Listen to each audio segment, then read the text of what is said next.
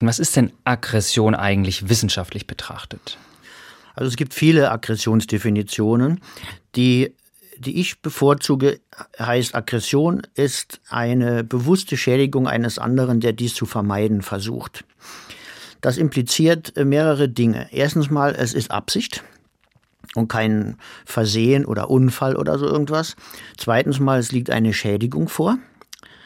Das kann man jetzt im weitesten Sinne definieren als eine körperliche Schädigung, aber auch zum Beispiel Mobbing oder auch jemand beleidigen, wenn er das als Schädigung oder Beeinträchtigung empfindet oder üble Nachrede, so irgendwas. Und das Letzte, das Wichtigste ist, der dies zu vermeiden versucht. Das schließt zum Beispiel alle Fälle von äh, ärztlichen Behandlungen, sagen wir mal aus, Operationen, die ja auch per se eine Körperverletzung darstellen.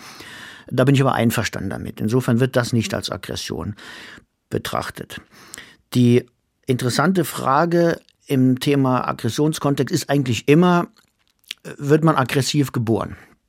Und ähm, da muss man eigentlich sagen, wie bei vielen Persönlichkeitseigenschaften ist es immer ein Anteil an angeborenen Eigenschaften und ein Erziehungsanteil.